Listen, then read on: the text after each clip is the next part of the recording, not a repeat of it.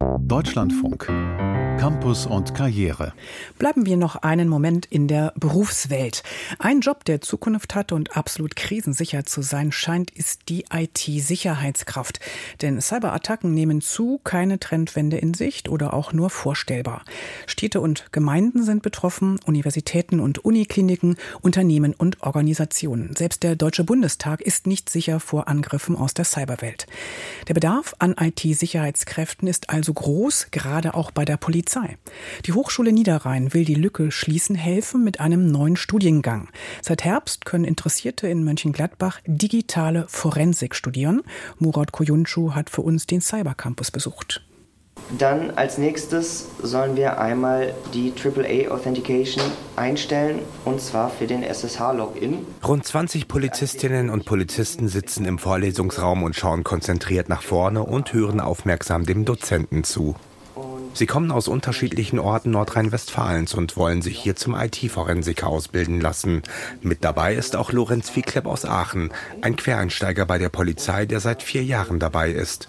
Er erhofft sich durch den Studiengang mehr Wissen über die Welt der Cyberkriminalität, denn die werde immer größer. Die Kenntnis über zum Beispiel Programmieren, ob das Programmieren ist, man hat mittlerweile ähm, Sprachmodelle, also so ChatGPT oder sonstige Programme, die einem helfen, auch zu programmieren. Das heißt, der Laie kann sich sehr einfach in diese Materie einarbeiten. Und dann gibt es sicherlich noch genug Online-Angebote, die da noch unterstützend äh, irgendwie mitwirken, dass man sagt, alles klar, ich kann jetzt im Internet eben Straftaten begehen und vielleicht da auch unentdeckt bleiben. Also es wird anonymer, man kann sich breiter aufstellen und es ist einfacher zugänglich mittlerweile alles. Auch sein Kommilitone Johannes Essert, der für diesen Studiengang jede Woche extra aus Bonn anreist, möchte in seinem Berufsalltag mitreden können. Er ist seit 2016 bei der Polizei und seit wenigen Monaten im Fachbereich Cybercrime tätig. Eine Herausforderung, die er meistern möchte. Man ist anonym, man muss keinem anderen Menschen direkt was zuleide tun. Es ist nicht dieses, die rohe Gewalt, die da mit reinspielt. Es ist einfach. Jetzt durch die KI ergibt sich ein ganz neues Deliktsfeld, dass die Geschädigten auch nicht mehr wissen, ob sie jetzt mit einem Menschen chatten oder mit einer Maschine. Der Studiengang Digitale Forensik wurde in Zusammenarbeit mit der Hochschule Bonn-Rhein-Sieg und dem Fraunhofer Institut konzipiert.